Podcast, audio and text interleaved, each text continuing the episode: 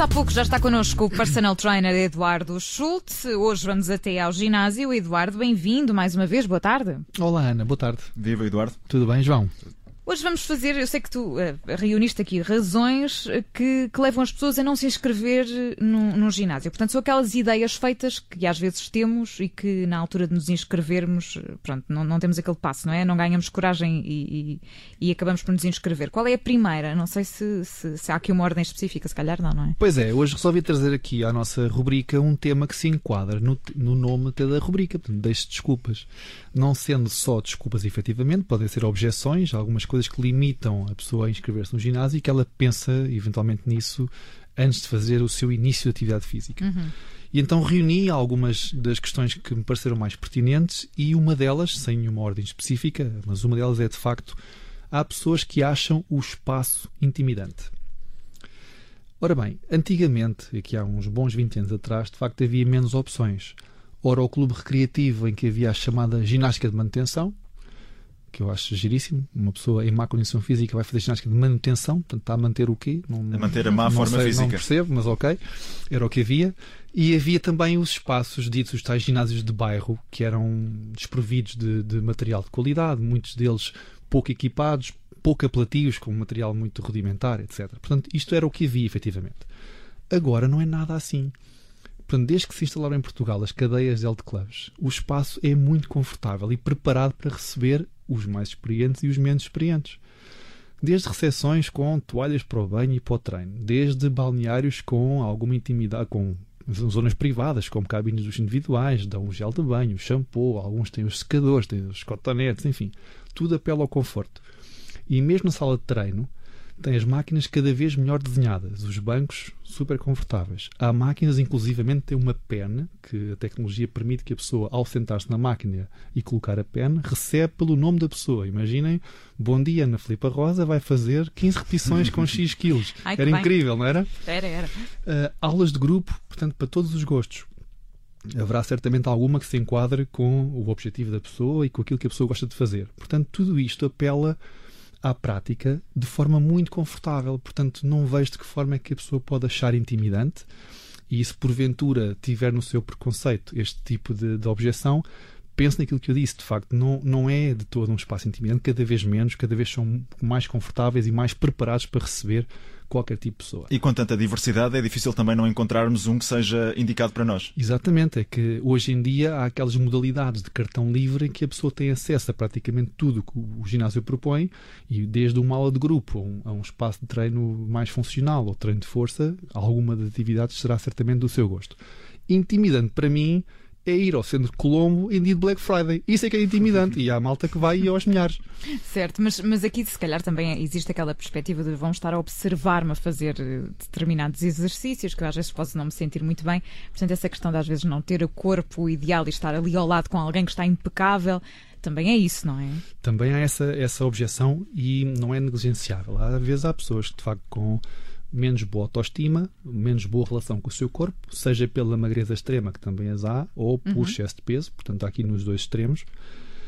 Mas um, se há sítio onde vão encontrar pessoas com objetivos semelhantes e com dificuldades semelhantes, é num ginásio.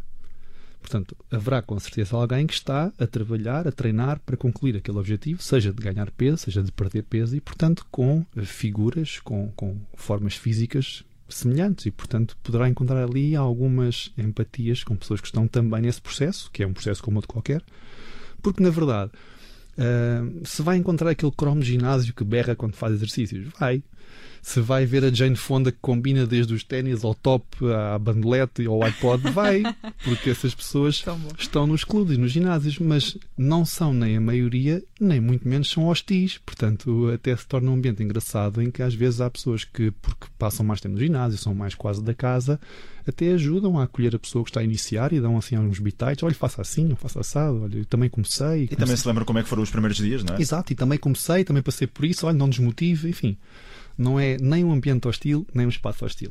Precisamente, portanto, ganhe coragem e, e, e, vá até lá, vai ver que vai encontrar pessoas que também são bem, bem simpáticas.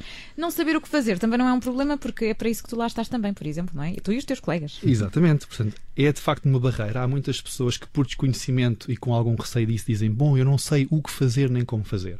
E nós aqui nesta rubrica já falámos sobre isso. Há, a grande maioria dos espaços hoje em dia proporciona a tal avaliação inicial e que é um momento em que o nosso cliente novo ou experiente ou menos experiente, possa ter com um profissional em que possa ajudar a perceber o que é que a pessoa realmente procura como objetivo, quais são as limitações e de que forma é que pode ajudar a prescrever um programa de treino e ensinar de facto a treinar nesse mesmo modelo que a pessoa prescreveu, de forma que a pessoa seja tão autónoma quanto possível e o mais rapidamente possível, para que haja o tal conforto de eu estou aqui, não estou acompanhada neste dia em particular, mas sei o que vou fazer e como fazer.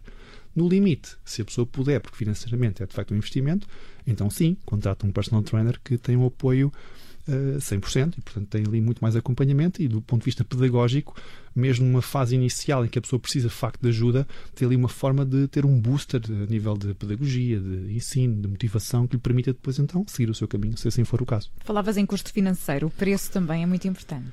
O preço também é uma objeção, é um facto. Um, Claro que cada um saberá que se nas suas contas mensais, no seu orçamento, cabe ou não cabe a mensalidade do ginásio ou investir um pouco mais e ter o seu PT.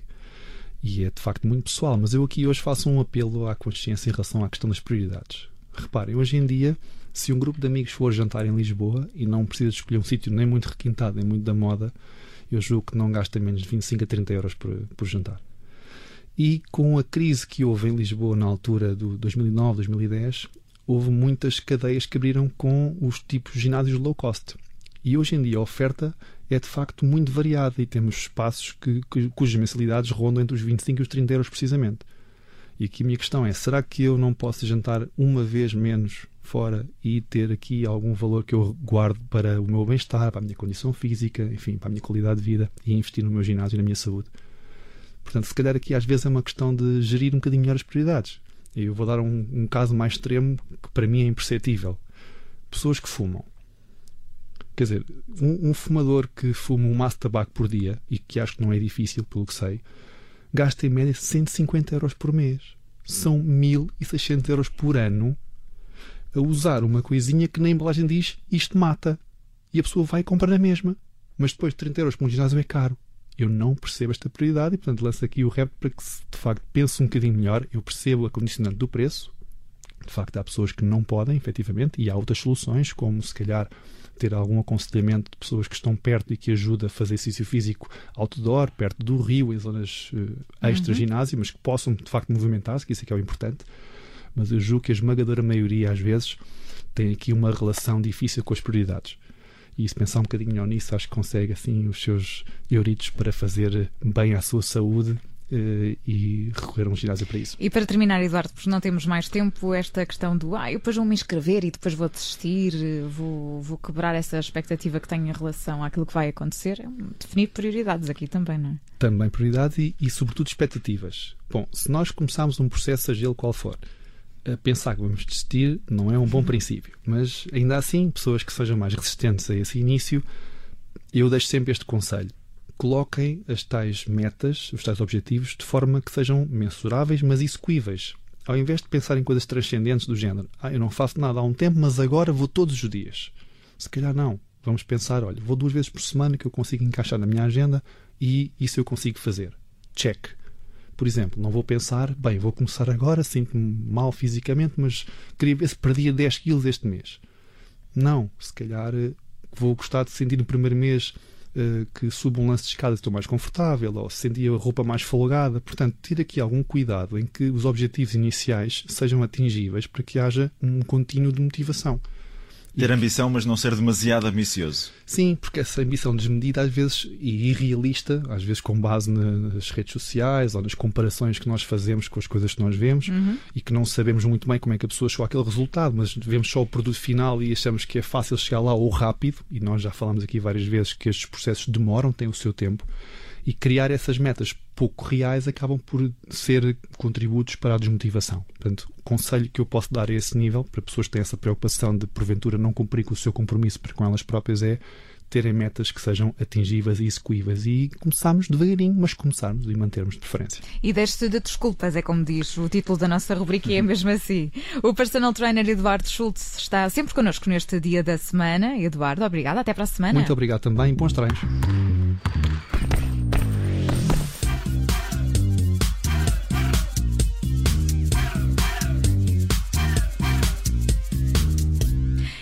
Obrigada por ter ouvido este podcast. Se gostou, pode subscrevê-lo, pode partilhá-lo e também pode ouvir a Rádio Observador online em 98.7 em Lisboa e em 98.4 no Porto.